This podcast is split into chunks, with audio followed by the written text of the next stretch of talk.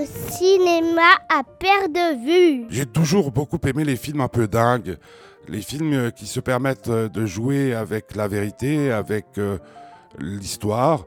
C'est le cas de Abraham Lincoln, chasseur de vampires, à, moins que je me trompe, mais à mon avis, ce grand homme politique, ce grand homme d'État, à qui les États-Unis doivent tant, n'a jamais été chasseur de vampires, parce que les vampires, c'est comme les femmes fidèles, ou les hommes fidèles. Ça n'existe que dans les contes de fées.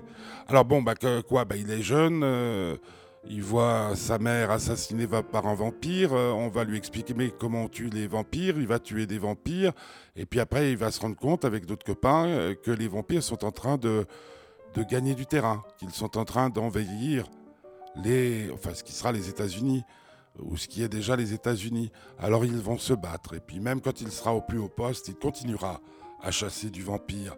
Bon, bah, c'est un film, je l'ai dit au début, qui m'a beaucoup plu. Euh, c'est un film d'une violence absolue. Il y a certaines scènes qui sont quasiment insoutenables. C'est ça les effets spéciaux d'aujourd'hui. Mais je dois bien avouer que je ne me suis pas ennuyé. J'ai l'impression que personne ne va s'ennuyer en allant voir ce film. Sauf peut-être euh, ceux qui vont chercher depuis le départ si oui ou non cette histoire est vraie. Mais enfin, c'est un peu comme nos histoires d'amour.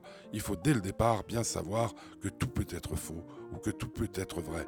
Ce qu'il faut, c'est jouir des moments présents et ce film vous y invite parfaitement avec beaucoup de sang. Son titre, Abraham Lincoln, chasseur de vampires.